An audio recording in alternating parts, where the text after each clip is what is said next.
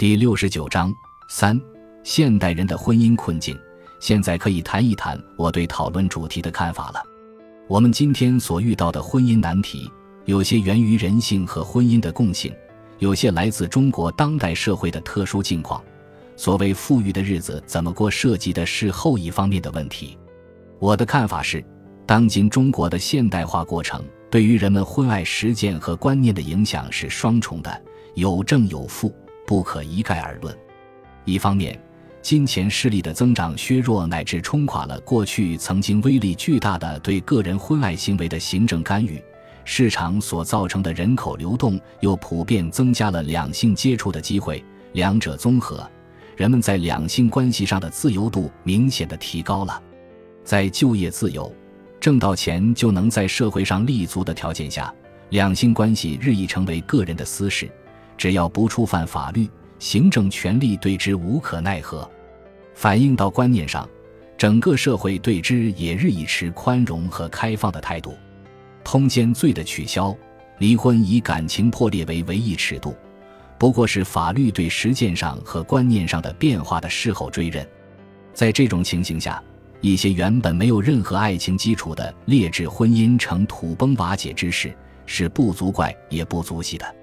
但是另一方面，金钱势力的增长也导致了人们物欲的膨胀和精神品格的下降，这种下降在两性关系上同样有所表现。且不说以性为商品的卖淫活动有猖獗之势，即使在一般的性交往中，灵肉的分离也是日甚一日。当两性之间的肉体接触变得十分随便之时，这种接触必然越来越失去情感的内涵。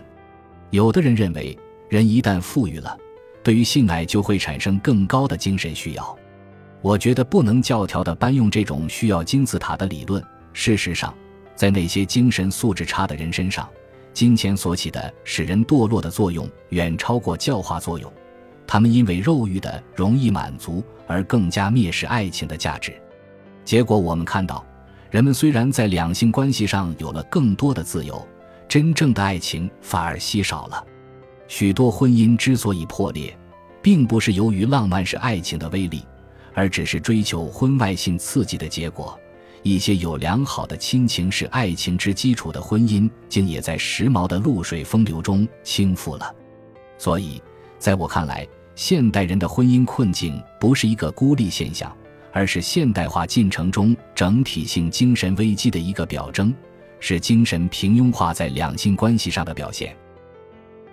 感谢您的收听，本集已经播讲完毕。喜欢请订阅专辑，关注主播。主页更多精彩内容等着你。